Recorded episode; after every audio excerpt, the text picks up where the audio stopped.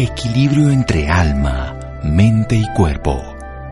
Bienvenidos a Sanamente, la cita con el bienestar. Dirige Santiago Rojas.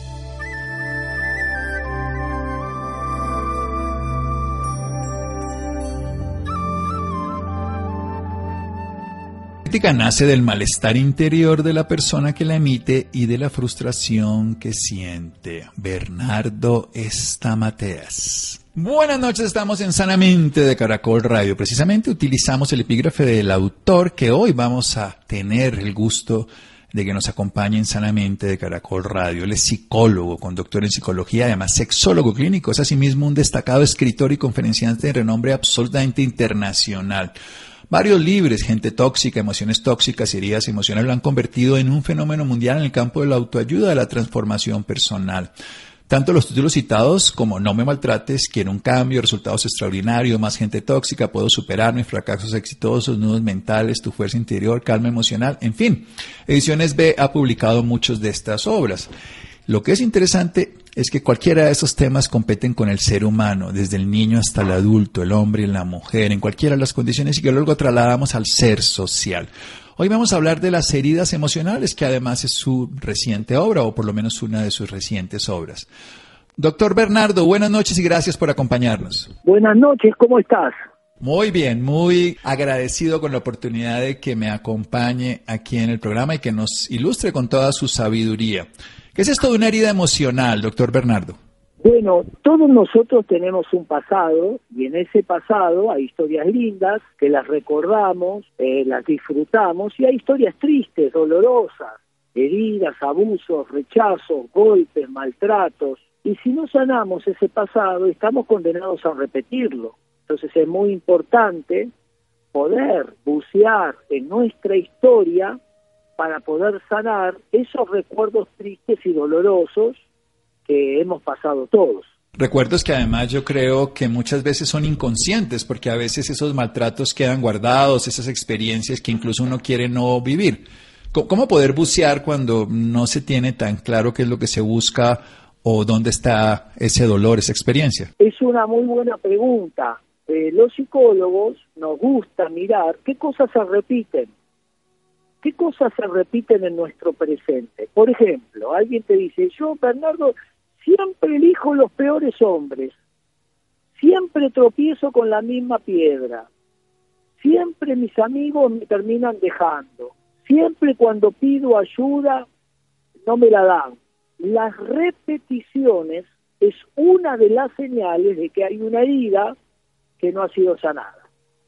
Entonces, es muy importante siempre ir a la raíz. Por ejemplo, suponte que vos estás viviendo en un primer piso y tenés una rajadura, le pones enduido, la pintás y a los meses vuelve a salir la rajadura, le volvés a arreglar y a los meses vuelve a salir la rajadura, porque la rajadura viene del sótano. Hasta que no vayas al sótano y arregles la raíz, el primer piso siempre va a estar eh, rajado. Entonces, cuando las cosas se repiten es porque tenemos que ir al sótano para reparar desde ahí. Bien, vamos a ir al sótano después de un pequeño corte comercial para que nuestro autor nos acompaña, el doctor Bernardo Estamateas, para que nos diga cómo podemos ir a la raíz para sanar esas heridas profundas que se han marcado en algún momento de nuestra vida y que se repiten como síntomas, como experiencias, como dolores y por supuesto, si no las sanamos, se nos cae ese edificio, la estructura de nuestra vida y personalidad. Seguimos aquí en Sanamente de Caracol Radio. Síganos escuchando por salud. Ya regresamos a Sanamente. Bienestar en Caracol Radio. Seguimos en Sanamente.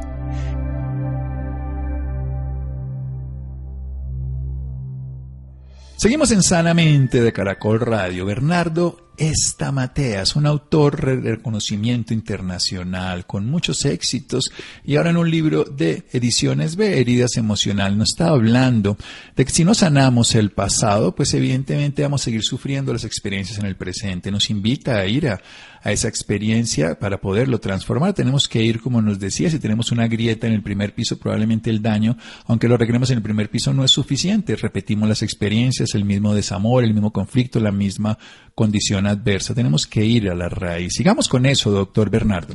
Entonces, eh, ir a la raíz, ir al sótano, ¿qué cosas me cuestan hablar?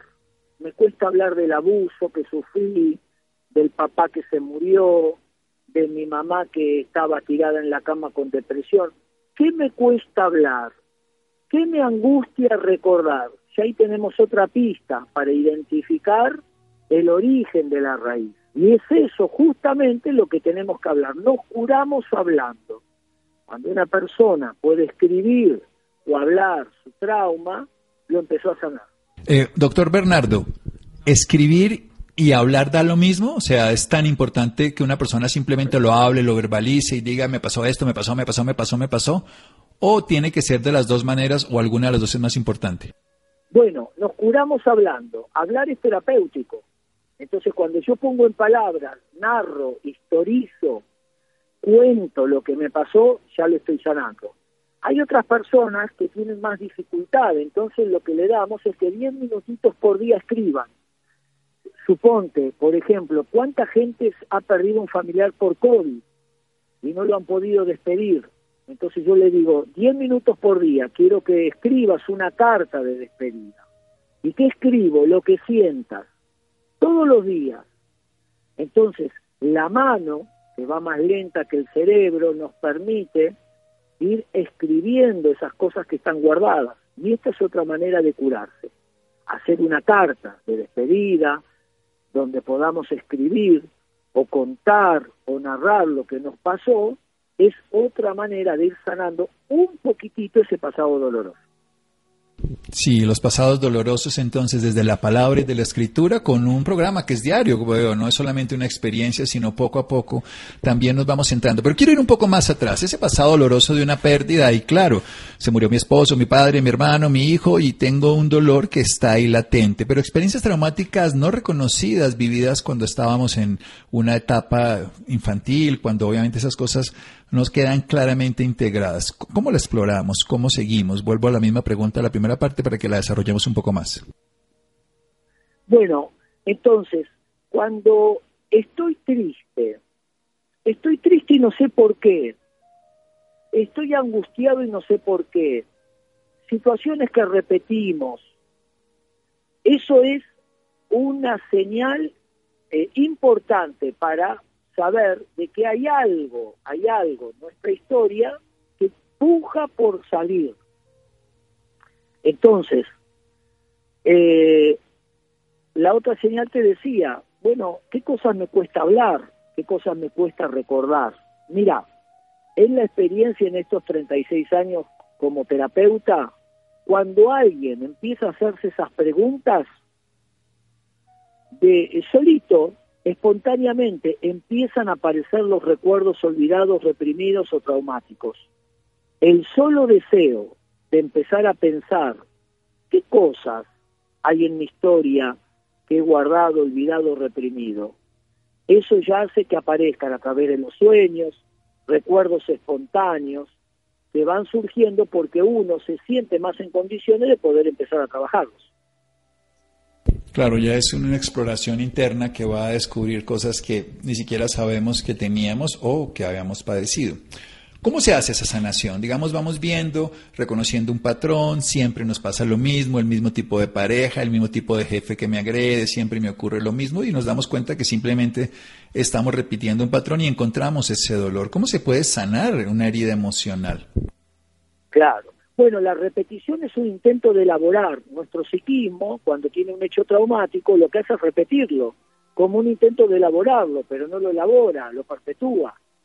Entonces, vamos a suponer, a ver, mi papá me pegaba, ¿cómo sano eso? Bueno, eh, escribirlo, hablarlo, narrarlo, Y algo importante, hacer con otro lo que nos hubiese gustado que hagan con nosotros. A mí me hubiese gustado que mi papá me acaricie, no que me pegue. ¿Qué hago? Buscamos hoy a alguien acariciar. Abrazamos a alguien. Hacé con alguien lo que te hubiese gustado que hagan con vos.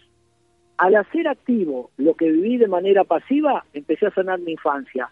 Nunca es tarde para tener una infancia feliz. Bueno, esto es excelente. Entonces, no hagas a los demás lo que no quieres que hagan contigo, pero haz a los demás lo que quieres que hubiesen hecho contigo. Eso, eh, eso, es activo, es activo.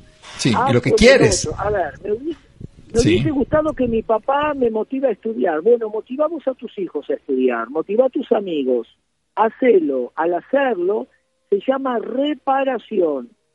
Esto que te estoy diciendo en psicología, reparar. ¿Cómo? Eh, saldándolo en los demás. A ver, suponte que tu mamá trabajó toda la vida para que vos puedas estudiar y vos ahora estudiaste, ¿y cómo le pagás esa deuda? Nunca la vas a poder saldar con tu mamá, la tenés que saldar con tus hijos. Ayuda a que tus hijos estudian. Siempre saldamos y sanamos nuestra historia hacia adelante.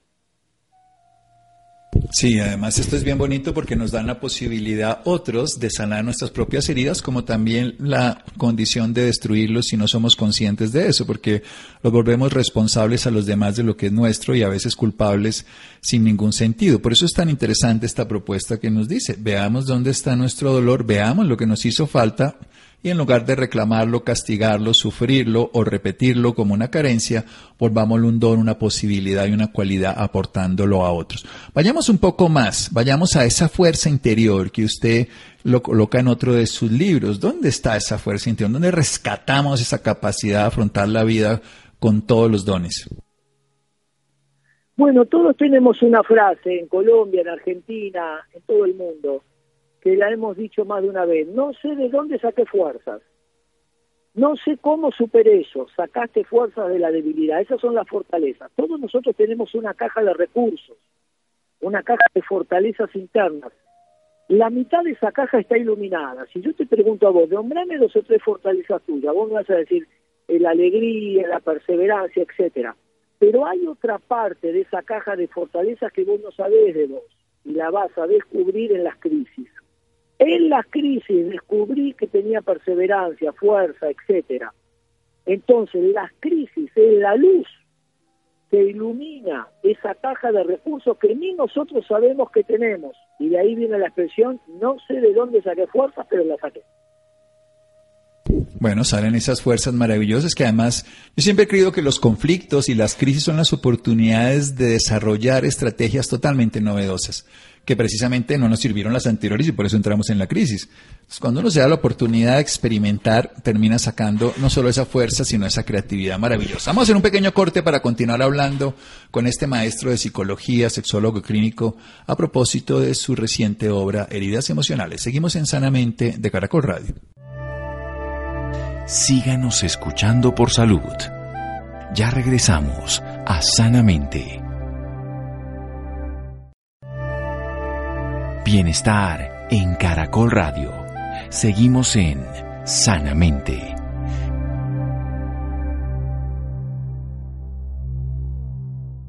Seguimos en Sanamente de Caracol Radio. Bernardo Estamateas, doctor en psicología y sexología. Además, es asimismo un destacado escritor y conferenciante de renombre internacional, con varias obras, Gente tóxica, Emociones tóxicas, Heridas emocionales. En el mundo entero está reconocido por estas obras de crecimiento personal, de autoayuda, de transformación. Con Ediciones B tiene su libro Heridas Emocionales, lo que nos está hablando de fundamentalmente de poderlas sanar que lo podamos hacer a través de la escritura. Hablar en sí mismo es verbalizar lo que estamos sintiendo. Escribir es permitir poner también que la mano va más lenta que el cerebro. Entonces, en orden todas esas ideas y hacerlo de manera regular es una forma de ir sanando. Porque a veces cuando repetimos la misma experiencia, lo único que estamos haciendo es reanudando en el dolor, fortaleciendo la pena, manteniendo los principios que la generaron, culpa, rabia, miedo. Nos habla entonces de que podemos ir al pasado y podemos ir a la raíz para encontrar que esos comportamientos reiterativos tienen una pena no resuelta, una crisis, una herida que nos sana y nos invita entonces a que hagamos una reparación. Pero la reparación se hace de una manera diferente a lo que queremos es que nos reparen a nosotros, sino que si nos generamos esa herida, se generó por la experiencia traumática y sentimos que nos hubiese gustado lo contrario, un padre maltratador y hubiéramos querido amor, cariño, compasión, pues utilicemos eso mismo que nos sentimos que nos hacía falta para aportarlo a otro. Así dando es como se recibe. Estamos emulando ahí al santo de Asís. También nos habla de que todos los seres humanos tenemos una fuerza interior, una capacidad de actuar aún en consideraciones y en condiciones adversas. No sé de dónde saqué esa fuerza, decimos popularmente en los países latinoamericanos. Pues bien, la crisis alumbra y descubre esa fuerza interior que está latente y que la dificultad permite que aflore. ¿Y cómo hacemos para no caer en el maltrato con nosotros mismos? Porque obviamente también sabemos que no es bueno maltratar a los demás, pero uno escucha permanentemente a las personas que se hablan mal, que se destruye, que su diálogo interno es de autosabotaje permanente. Bueno, la voz que la voz interna de automaltrato es la extensión de otra voz que nos maltrató. Esa voz que nos maltrató, ahora la guardamos dentro y la continuamos a través de nuestra voz. Es decir, que la voz del automaltrato es un eco que repite esa otra primera voz que nos maltrató. Ejemplo, vamos a suponer que mi papá me descalificaba, me decía que era un bobo, un tonto, no servía para nada, y ahora me lo digo yo lo que yo me digo a mí es la extensión de lo que mi papá me decía a mí. Entonces, lo identifico, me doy cuenta que estoy extendiendo la voz de mi papá que me descalificaba. Le digo basta, me digo stop. Cada vez que me encuentro maltratándome, me digo basta, basta. Y ese freno corta esa voz y empiezo lentamente a hablar bien de mí a mí mismo. Tenemos que ser a compasivo, me gusta mucho esa palabra, y empezar por nosotros. La ternura es terapéutica, y la ternura hacia uno, tratarnos bien, con amor, con comprensión. Me equivoqué, no decir soy un tonto, no sigo para nada, decir me equivoqué, voy a aprender de esto, sigo creciendo, estoy en proceso de construcción. Tratarnos bien a nosotros mismos es otra manera de sanar nuestro pasado, presente y futuro. Tratarnos bien, sí, eso es algo que es fundamental.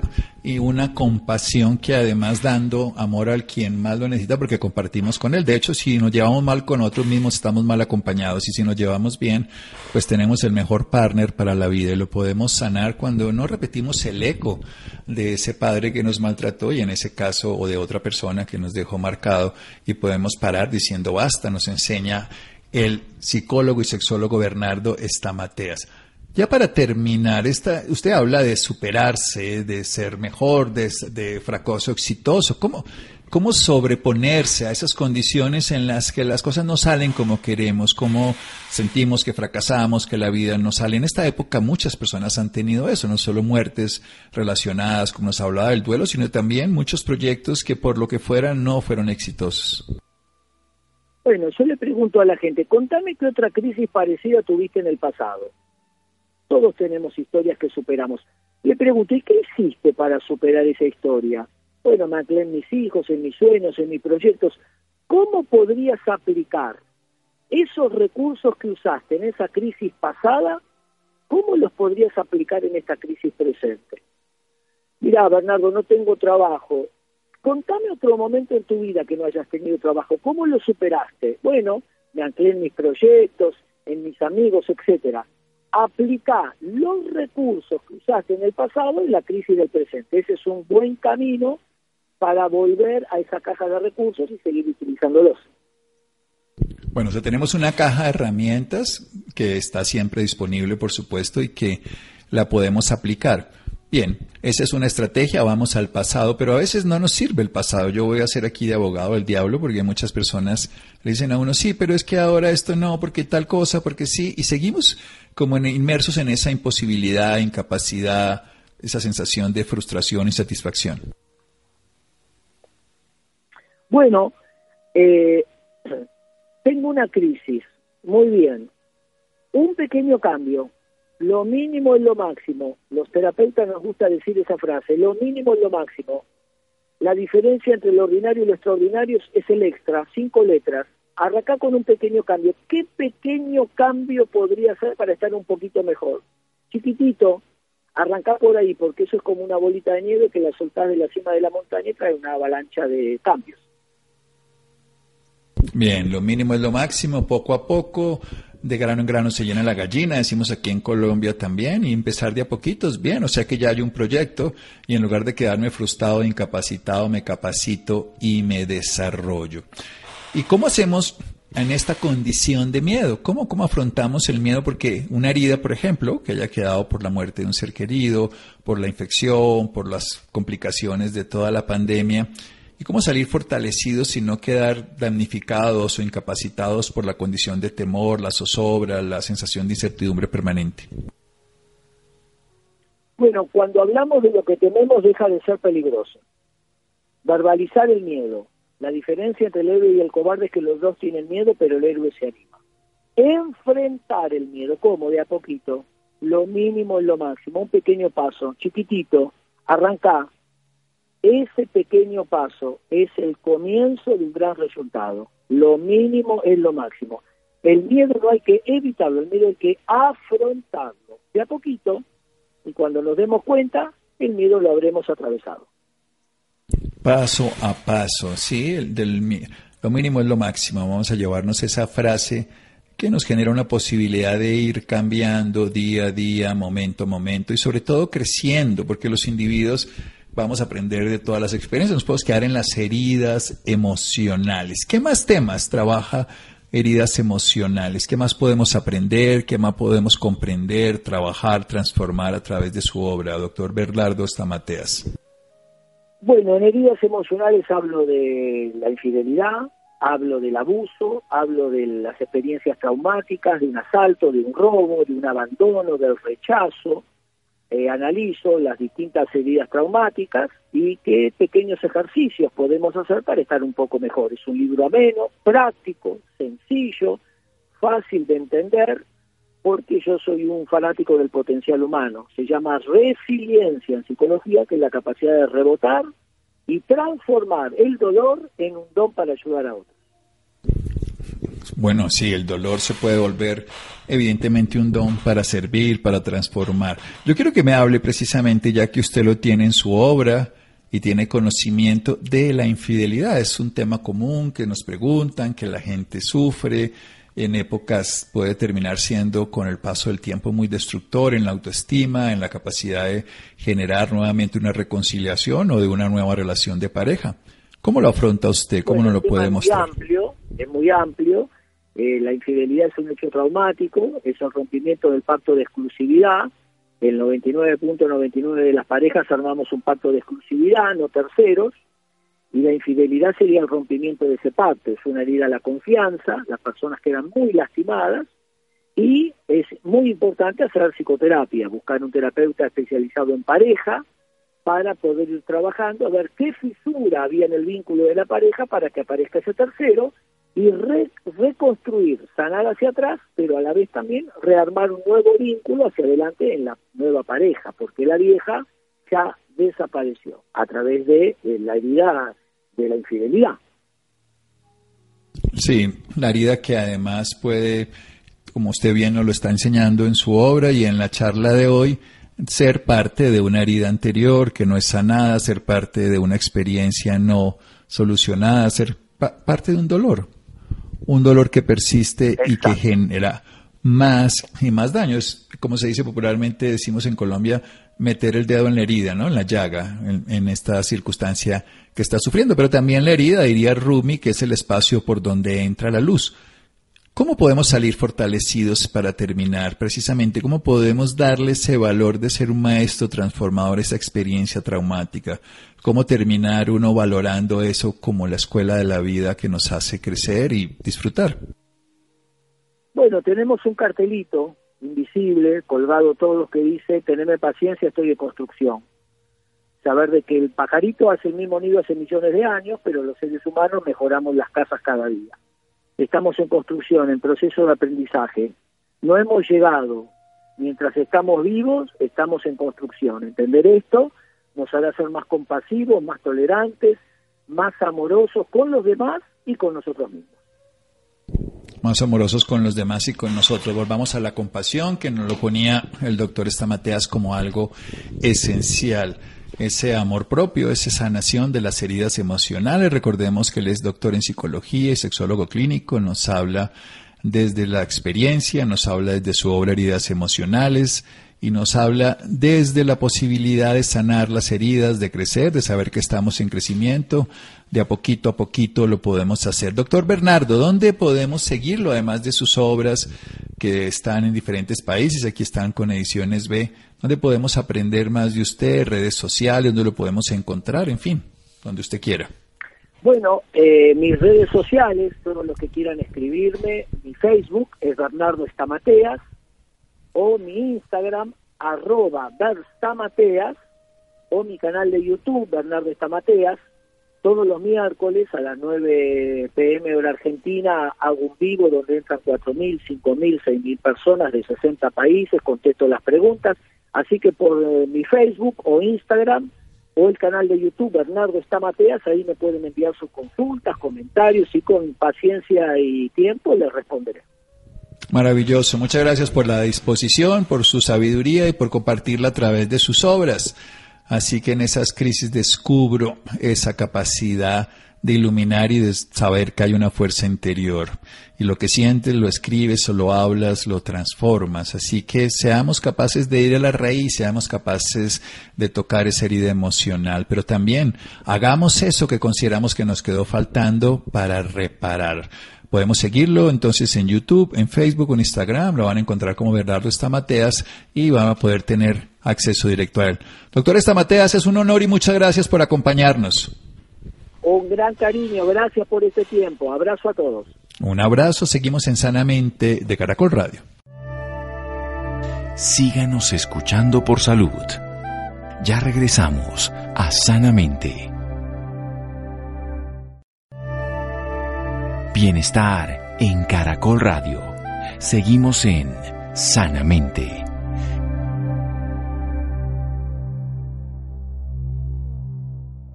Seguimos en Sanamente de Caracol Radio. Los interesados pueden encontrar al autor Bernardo Estamateas en sus redes sociales de Facebook, Instagram, Instagram y YouTube, donde pueden seguirlo y donde pueden tener encuentros directos con él.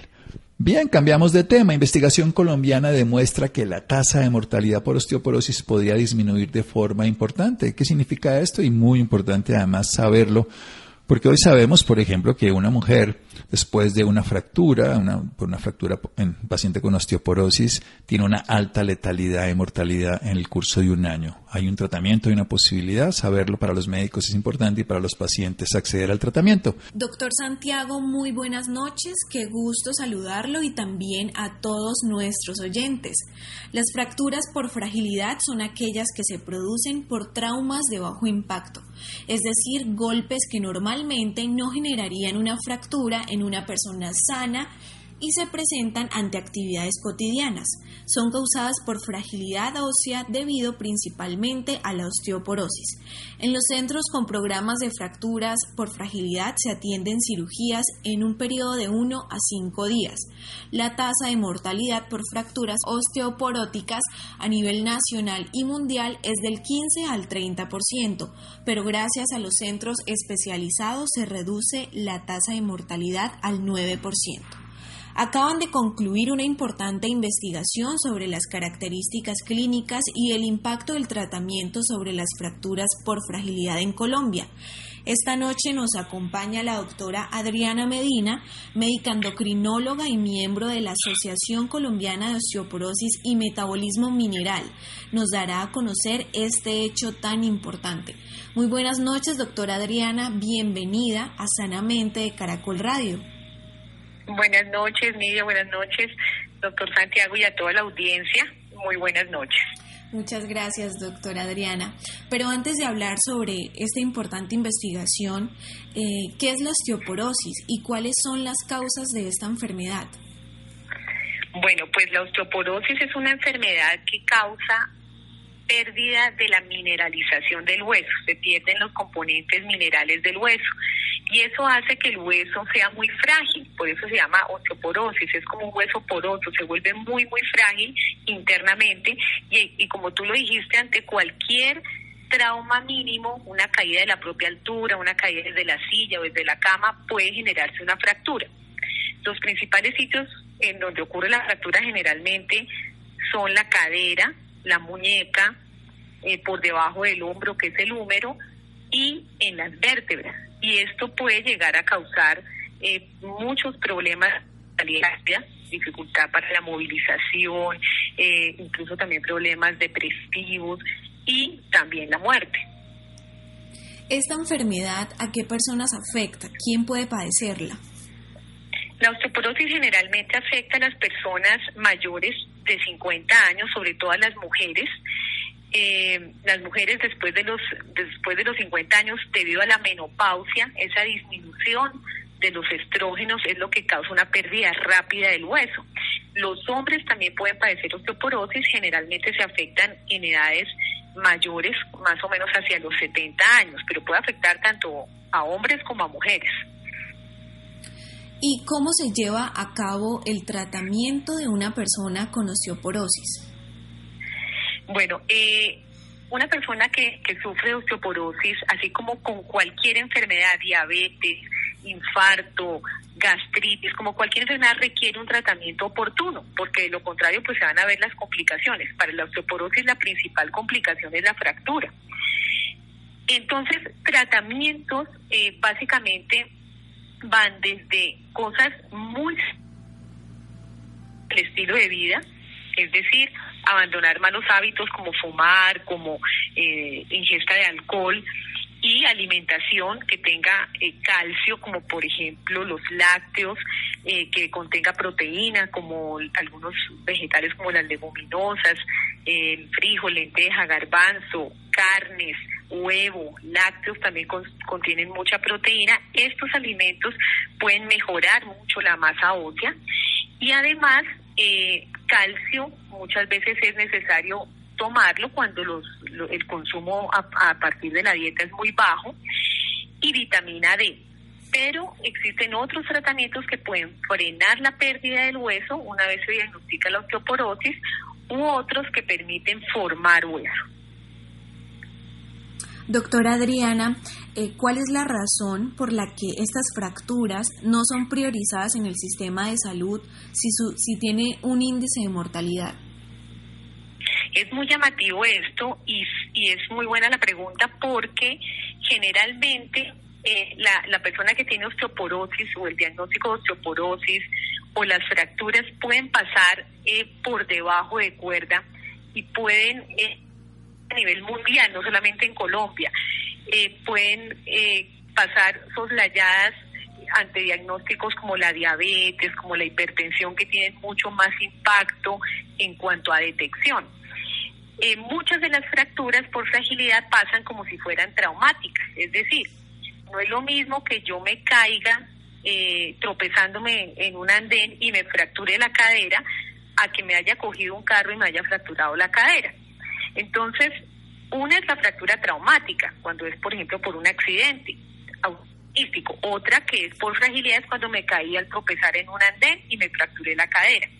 Entonces, lo que sucede en el sistema de salud es que muchas veces eh, la mayoría de, médicos lo, lo, anotan en, en, los registros de urgencias como si fuera una fractura de cadera, pero no se especifica eh, el mecanismo, si fue por fragilidad, fue por osteoporosis o fue traumática. Entonces, cuando llegan los registros al sistema de salud, aparece como si fuera fracturas traumáticas todas. Entonces, es como si para el sistema de salud casi que no existiera eh, esa, esa problemática tan importante que puede afectar la osteoporosis a un 30% de, de no solamente en Colombia, sino a nivel mundial, y las fracturas que pueden llegar a ser tan altas como el 86% de un riesgo de fractura después de que se ha padecido de osteoporosis. Claro que sí, doctora Adriana, pero entendiendo pues ya todo lo que conlleva esta enfermedad, ahora sí, ¿a qué hace referencia esta, esta investigación que realizaron? Pues en vista de, todo lo que hemos hablado, de esta precisa problemática de la osteoporosis y las fracturas que pueden pasar desapercibidas, pero son una realidad y sobre todo en nuestros pacientes o en las personas mayores que, que van a estar más susceptibles a caerse, eh, a través de la Asociación Colombiana de Osteoporosis y Metabolismo Mineral, se convocaron eh, varios centros a nivel eh, de nuestro país que se han dedicado precisamente a identificar esos pacientes que llegan con fractura por fragilidad y poder estudiarlos e iniciar a tiempo el tratamiento para que se les evite una segunda fractura. Una cosa que es importante mencionar es que una vez sucede la fractura, una vez ocurre una fractura por fragilidad, lo más seguro es que vuelvan a ocurrir otras si no se hace nada, si no se frena. Es como si alguien se infarta y no se le da un tratamiento. Si no se le da un tratamiento, lo más seguro es que vuelva a presentar otro evento coronario después. Lo mismo pasa con, con la osteoporosis y las fracturas. Es decir, cuando ya ocurre una fractura quiere decir que el hueso está muy deteriorado, no logró eh, eh, tener, digamos, la fortaleza para poder afrontar un impacto y se fracturó y enseguida, los siguientes años, puede ocurrir fracturas subsiguientes de vértebras, de la otra cadera, del otro húmero, pueden ocurrir y pues esto va a impactar muchísimo en la calidad de vida y en la mortalidad. Entonces a nivel mundial se han desarrollado programas para la prevención de fracturas y, y, Colombia no es ajena a esto. Nosotros en Colombia tenemos más o menos 18 centros que ya están avanzados, se han basado en, en estrategias a nivel mundial de cómo precisamente identificar el paciente que llega con fractura, qué exámenes pedirle cuando llega y cuándo iniciar el tratamiento de manera oportuna para que en el seguimiento podamos evitar que ese paciente se vuelva a fracturar. Entonces, nosotros lo que hicimos fue convocar eh, a 10 centros, 10 servicios llamados de enlace de fracturas o servicios de prevención de fracturas de Colombia, de cuatro ciudades, Bogotá, Cali, Medellín y Manizales, y logramos incluir 1.699 pacientes, casi 1.700 pacientes, y la idea con estos pacientes fue poder determinar qué características tenían, qué otras enfermedades padecían que pudieran ser enfermedades que favorecen la osteoporosis, eh, si ya se sabía que tenían eh, diagnóstico de osteoporosis previo o si ya se habían fracturado previamente y cuándo iniciaron tratamiento y el tiempo transcurrido entre el momento en que se fracturan y la cirugía, porque una cirugía de cadera es una urgencia, o sea, uno no puede esperar eh, siete días, diez días para operarse. Es una urgencia como decir una apendicitis. Entonces, es todas esas variables y además una muy importante que es la mortalidad se analizaron eh, en, en estos programas de fractura. Doctora Adriana, eh, con lo mencionado de los programas de fractura, ¿esto cómo se lleva a cabo? ¿Qué, qué son? Bueno, estos programas eh, funcionan en hospitales o en clínicas, eh, generalmente donde llegan pacientes eh, y son atendidos por ortopedia, o sea que necesariamente hay un servicio de ortopedia. pero generalmente estos programas son conformados por varias especialidades, no solamente por el ortopedista. Lo, lo normal y lo ideal es que estén conformados por ortopedia porque es el, el, médico que va a recibir el paciente fracturado y en el caso de la cadera o del antebrazo, pues quien va a operarlo. Pero también debe contar con un médico clínico, médico ya sea endocrinólogo, reumatólogo o geriatra, eh, también debe incluir un médico de rehabilitación, un, un fisiatra o en algunos casos eh, médico deportólogo. Entonces la idea es que haya un, grupo multidisciplinario que pueda ver a estos pacientes. Eh, en, en, este estudio que hicimos, eh, todos los centros eran multidisciplinarios, contaban con médicos tanto ortopedistas como médicos clínicos, y la idea es que eh, no solamente se opere, no solamente sea tratado quirúrgicamente, sino que además se le estudie su osteoporosis, sus causas de osteoporosis, se le inicie tratamiento, ojalá en los tres primeros meses de haber sufrido la fractura, y pueda ser evidente que este tratamiento que se instaura vaya a beneficiarlo en el sentido de que no se va a volver a fracturar o por lo no se va a morir de la fractura. Claro que sí, doctora Adriana. Pues estos avances del sistema de la salud y estos nuevos cambios eh, en pro para el mejoramiento de la calidad de vida de muchas personas. Está espectacular que para Colombia pues ya haya llegado y pues ya es, haga parte de este sistema. Doctora Adriana, muchas gracias por esta valiosa información y por su tiempo claro con el programa. Deseo que tenga una buena noche. Muchas gracias, Nidia. Nidia, no sé si puedo agregar algo. Claro que sí, claro que sí. Bueno, de, de los hallazgos de este estudio, eh, encontramos, como era de esperarse, que el 76% eran mujeres las más afectadas y un 24% los hombres. Algunas enfermedades detectadas eh, más en los pacientes fracturados fueron la diabetes, la insuficiencia de vitamina D, el tabaquismo, eh, el uso de medicamentos como los corticoides y con los programas se encontró o se logró que reducir el tiempo a, cirugía a 48 horas, cuando muchas veces era más de 7 días. O sea, en 48 horas en la mayoría de estos programas se logró eh, que el 40% de los pacientes fueran operados. Un dato importante y es que de los pacientes que, que se fracturaron, solamente el 7% habían recibido previamente tratamiento para osteoporosis, solamente el 7%. Una vez entraron al programa, aumentó al 44%, o sea, aumentó seis veces. Y la mortalidad bajó del 20% al 9%, o sea, que es un descenso de mortalidad muy importante y es un inicio de tratamiento también que aumentó en un porcentaje significativo. Y siendo pacientes que ya tenían casi en el 36% de diagnóstico previo de osteoporosis y el 39% ya habían tenido una fractura. O sea, eran pacientes que ya tenían riesgo y aún así no, no estaban tratados. Doctora Adriana, nuevamente, muchísimas gracias. Y al doctor Santiago, muy buenas noches. Y a las personas que están conectadas con nosotros, linda noche para todos. Gracias, Nidia Cristina, Fer, Freddy, Ricardo Bedoya, Jessy Rodríguez. Quédense con una voz en el camino con Ley Martin. Caracol piensa en ti. Buenas noches.